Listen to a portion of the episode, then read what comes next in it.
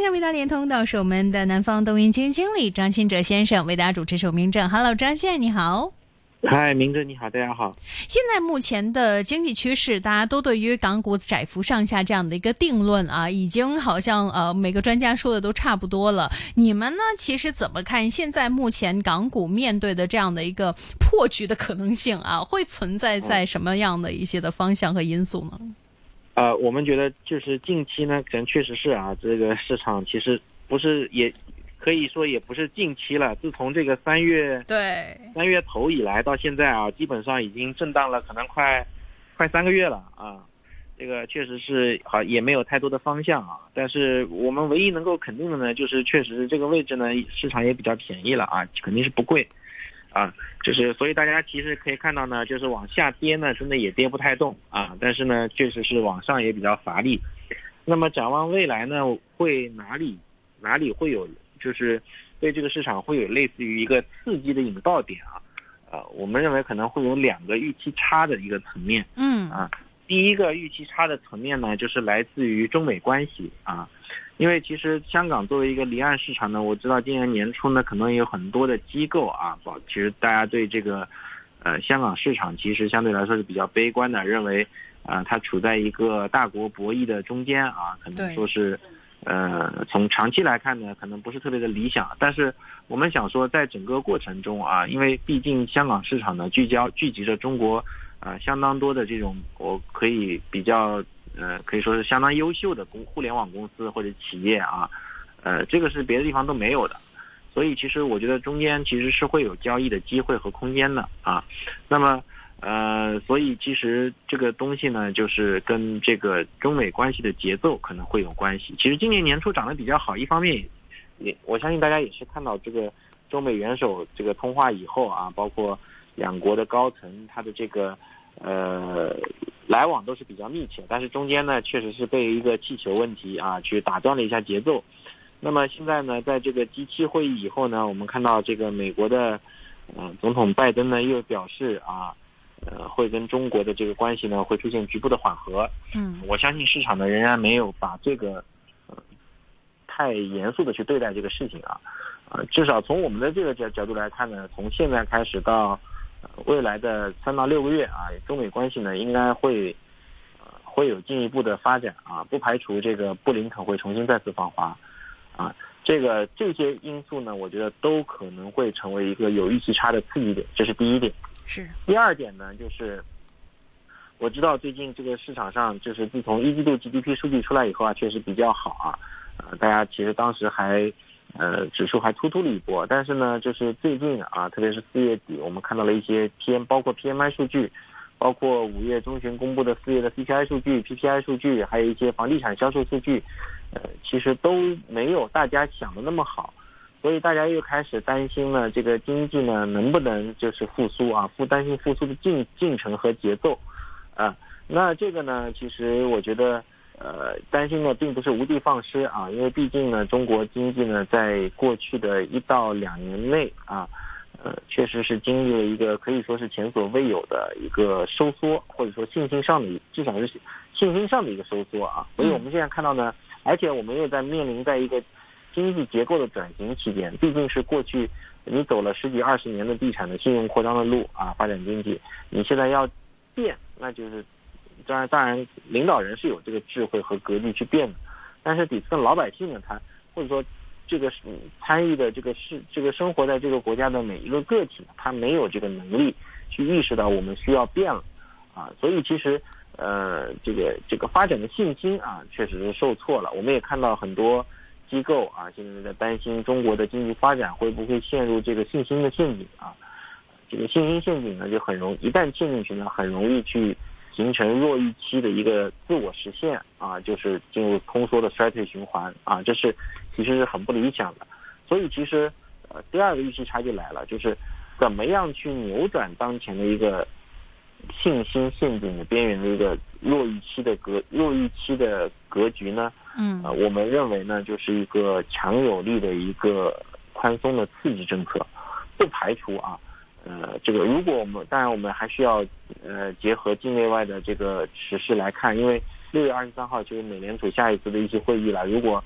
啊，接下来我们看到六月初公布的五月 CPI 数据，啊，如果能继续比较理想的下滑，然后同时六月中下旬美联储不加息，不排除在，呃六七月在未来的一两个月，我们会看到中国政府会采取非常积极的一个刺激政策，这个我相信目前市场上是没有预期的，啊，这个不排除是第二个预期差的可能性，所以一个是中美关系，第二个是这个。呃，中国大规模刺激的这个预期差，两个预期差可能会成为近期，呃，引爆港股的这个这个这个关键性因素吧。嗯嗯，那您现在目前觉得港股方面炒作的赛道跟内地 A 股方面的赛道有一致之处吗？呃，这个肯定是不一致的啊，因为其实整个市场其实是没有方向的，因为。呃，A 股呢，坦白说啊，它这个大家可以看到，近特别是最近的一个星期，整个缩量缩的是非常厉害的。对，就是表明之前整个，就是我们之前也在这个咱们的这个节目里面啊，也反复的强调，其实 A 股的过去的这一轮 AI 和这个中特估，它都是没有办法去长期持续的一个一个一个赛道吧，只能说是市场对于诶中国经济复苏未来预期不明确。所以去短期去寻找的一个硬找的逻辑啊，所以呢，在这个大家可以看到这个退热啊，其实也退得非常快啊，最近一两个礼拜跌得非常惨，啊，呃，因为这两个赛道坦白说，你都是没有办法去长期给你给你给你业绩的，你它给不到业绩，嗯，给不到业绩增长，所以它跟过去的芯片和新能源是不一样的，啊，所以，呃，我觉得 A 股如果这个这个这个，呃，你要去找下一个。逻辑或者赛道的话，可能更多的还是在聚焦于这个经济复苏啊，包括这个经这个这个货币宽松啊，货币可能会去往这个方向去找，会更好一些啊。那个港股呢，这个我们也也讲过啊，其实港股呢跟 A 股也不太一样，就是港股呢它市场参与主体主要是以外资为主，那外资配置中国呢，其实坦白说，其实就集中在还是那句话，就是互联网龙头你是避不开，你是绕不掉的啊。而且港股呢，其实又是一个离岸市场，本土的这个资金体量是比较小的，它跟 A 股还不一样。A 股你怎么样都有个板块轮动，港股呢，从我们的这个数据观统计观察里面呢，它其实板块轮动是比较少的。啊，港股的三大指数，恒生指数和国际指数和恒生科技指数这三个指数的相关系数啊，都是高于零点九的。什么意思呢？就是基本上单日的表现都是同涨同跌，要涨一起涨，要跌一起跌。嗯，只不过幅度各有区别。我们认为，就是从幅度上来说呢，我们也做过统计，啊，恒指是幅度最小的，就是说弹性最弱的，啊，科技指数弹性最高的，国际指数居中啊，基本上是大的，呃，如果回头去看过去两三年的这个单单日的走势啊，都是这么样一个情况，所以港股呢，呃，我们认为还是更多的聚焦于指数行情，啊，它不会跟 A 股一样有一个板块轮动或者说板块逻辑的演绎啊，在港股呢，坦白来说还是比较少的。啊更多的我们会呼吁投资人在港股呢要聚焦指数，在高位的时候选择，呃，就是又不甘心啊去踏空的话，就去选择弹性比较低的恒指，对吧？在低位的时候呢，呃，想去搏一下，那可以相对选择相对弹性相对比较高的恒生科技指数，啊，都会是一个比较不错的选择啊。嗯，如果是这样的话，科技指数当中，你们会现在目前更加对于一些的软件类。游戏类，呃，还是说到现在目前很呃市场方面关注度很高的一些的外卖平台类会更加感兴趣，觉得在未来一段时间经济复苏的时候，同时也可以为他们带来一些的相关益处呢。呃，我们觉得是这个从从现在这个角度来看，我们会觉得电商啊，电商这些公司实在是呃便宜的令人发指啊，就是因为这个资金偏好的关系。就是我们看到有一些，就是不不是有一些了，基本的这些大的电商公司，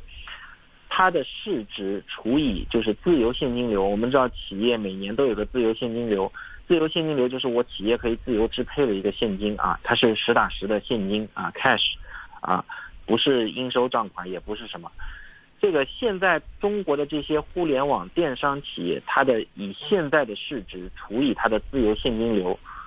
仅仅只有八倍到九倍，什么意思呢？就是这些互联电商这些电商公司，我啥都不干，我八九年我的现金流可以重新再把我现在这个体量完全买下来，再造一个电商公司，这是一个可以说是一个非常呃恐怖的一个低估的状态。嗯啊，这是非常罕见的。我觉得这个是，就是我们已经不谈增长了啊，已经我们已经放弃增长，哪怕作为一个深度价值股都没有这么夸张的程度啊。而且本质上，这些互联网企业呢，它本也不是一个高杠杆的一个经营模式，它它就是一个正常的一个互联网企业，对吧？它不是需需要，它跟这些传统的这种金融企业不一样，金融企业也有，大家可以看啊，也估值很低，但是它金融企业你是需要用钱去加杠杆的，钱钱是你的生产资料，但这些互联网企业它并不是啊，我挣到的钱就是实打实的，就是我的我我的我的现金啊，所以这个这个对于这些企业来说，这种低估程度是非常夸张的啊。嗯嗯嗯，那您自己个人又怎么看？现在目前呃市场方面对于像呃一些呃汽车方面的一个产业链方面又非常的关注，内地依然炒的是呃锂电池的概念，港股方面现在也有不少一些的基金经理呢非常注视着呃电池未来在市场方面的一个占有率。你们现在对于像成本以及现在资金对于呃炒作的赛道的一个态度，你们怎么看呢？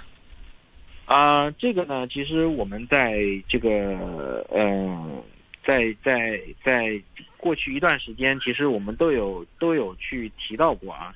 就是主要是这个为什么，就是整个包括这个新能源啊，不光其实是新能源车，还是这个呃光伏，其实今年的主要的逻辑呢，都是一个上游大宗的下跌啊，上游的大宗下跌，但是呢，就是这两个也不太一样。就是呃锂呢，其实整个就是对对于新能源车来说，上游的锂的整个供应啊，其实在未来的相当长一段时间里，呃，其实都是处于一个紧平衡状态啊。那光伏呢，可能相对来说供应会情况会改善很多啊。但所以呢，其实我们可以看到呢，就是碳酸锂啊，包括上游的锂盐啊，其实在。从去年的五十万跌到今年的二十万以后呢，现在又出现了一个比较明显的反弹，所以这也是为什么近期好像大家又重新去关注这个呃呃锂新能源车锂电池产业链啊。然后同时呢，呃这个新能源车光伏下新能源光伏下游现在的价格战还没完啊，而新能源车的这个下游的价格战呢，目前来看啊，呃有一个。价格战告一段落的这个可能性，因为大家可以看，一这个之前就是大家比较明确的，就特斯拉不停的降价，不停的降价，对吧？啊，现在到了一个，啊，到了现在这个程度的话，特斯拉也也好像也不提降价了啊，反而一定程度上又又又稍微开始涨了一点啊，啊，这个所以其实整个上来说呢，可能呃，在这个时点，而且前两前段时间啊，这个燃油车国六 B 的一个新的一个。呃，新的一个规章规定也是也是落地了啊，所以其实整个我们觉得，呃，新能源车现在可以算是一个大周期里面的一个小反弹啊，呃，确实是可以大家去关注一下。嗯嗯嗯，呃，那你们对于博彩方面有怎么看呢？我们看到今天方面博彩有一些的数据啊，市场方面有不少一些的报告，觉得现在目前呃整体复苏的状态不错啊，已经去到了疫情之前的百分之六十多到七十五左右。呃，您自己个人觉得呢？这一次博彩企业在新的制度之下，新的一些的呃博彩方面的一个规范之下，能够慢慢进行恢复吗？呃，坦白说啊，说实话啊，我个人其实。嗯，在目前的大的宏观复苏环境下，不看好博彩啊，因为呃，直观一点说的话，大家都知道啊，其实澳门的整个博彩就是依依赖于大陆的经济啊，大陆的经济就是老百姓经济好，复苏的不错，老百姓有钱，那么其实这种跨境旅游自然而然啊，或者说这种博彩行业自然而然成为一个就是大家去关注的一个焦点，但是，嗯。坦白说，在对于接下来的整个宏观啊，其实如果没有，啊，还是我刚才那句说的那句话啊，如果没有央行出一个大规模的一个很坚定的一个刺激的话，呃，在在我们我们在这个疫情压抑的需求啊，今年可能，呃，未来还有这个这个在在消化以后呢，呃，博彩行业其实往上在未来的想象力空间其实反而是受限的。啊，就是就是你做一个价值回归是 OK，但是在价值回归以后，你未来的成长空间你是既要基于中国的一个宏观的发展，基宏观经济的发展，还有居民收入的改善去改去改变的，对吧？但如果这一点你的改变改变不了，你只是做一个简单的价值回归，你的空间也是有限的。嗯嗯，那你们又对于呃这个旅游方面的一些的概念啊、像是一些的呃这个旅游平台，呃会有相关的一个投资信心吗？呃，旅游平台的话，其实我们是觉得不错啊。当然，就是顺着这个旅游复苏的逻辑啊，当然也不是一个长期的逻辑，是一个脉冲。当然，我们需要同时去关注啊现现有的新的入局者。啊，其中包含这些大的啊互联网服务平台对于现有份额的一个侵占，包括呢还有一些啊可能是這個新的技术，包括 AI 技术啊，因为我们知道现在很多这个 AI 技术其实大家都很关注，在旅游情况下呢，以前啊我们可能说做一个旅游方案，我们自己上网去做，现在可能自由行请 AI 帮我们做一个就可以了，对吧？嗯，所以这个也是对。也是未来会有一个冲击啊，所以从旅游平台角度来说呢，呃，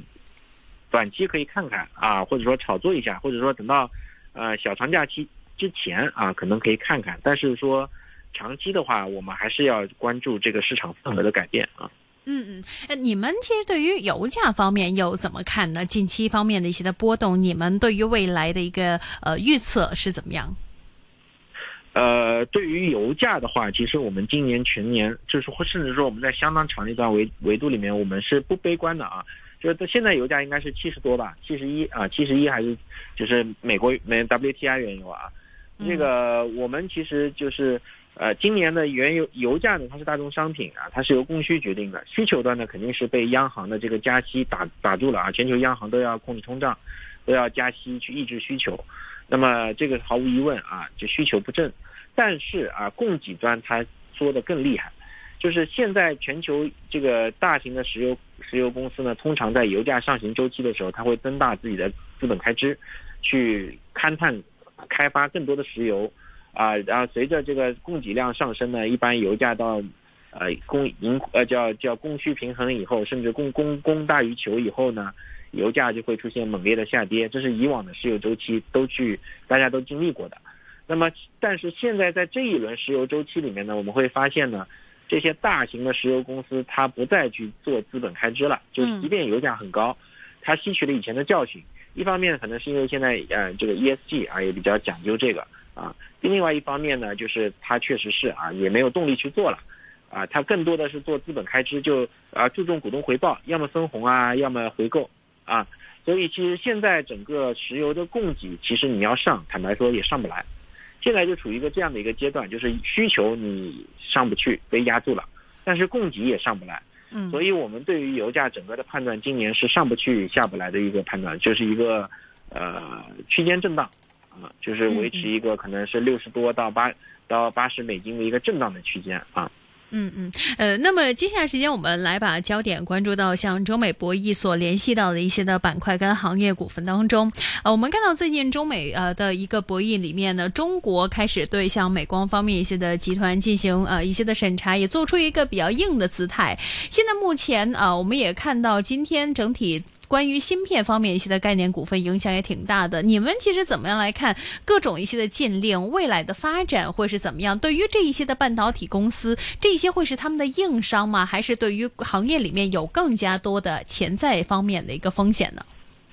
呃，对于行半导体行业来说，我觉得基本已经没有下行风险了啊。就是首先制裁的这个因素已经完全进入，其次呢，这个半导体的库存周期也基本来到了底部了。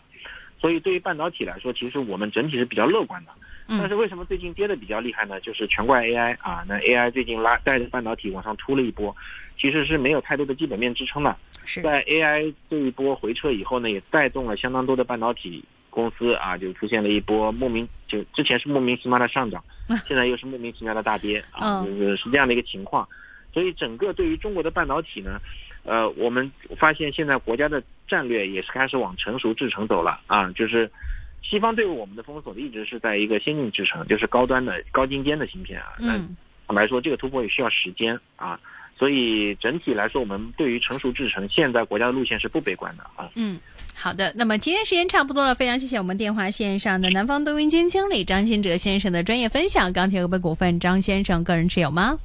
没有，谢谢。好的，谢谢您的分享。那我们下次再见，拜拜，张先生，拜拜。拜拜。好的，今天一线金融网的时间差不多了，欢迎大家继续关注我们的 AM 六二一香港电台普通话台。那么接下来时间呢，我们听一则新闻和财经消息之后呢，欢迎大家来到我们的音乐报报啊。那么除此以外，明天下午四点时段，欢迎大家继续关注我们的一线金融网。明天星期三会有我们的巡铺巡铺，继续跟大家来看一下铺市以及科网方面的专题。明天五点半时段会有我们的王一言 i s a t 的出现，继续跟大家来从技术层面看一下现在科技企业的发展。明天见。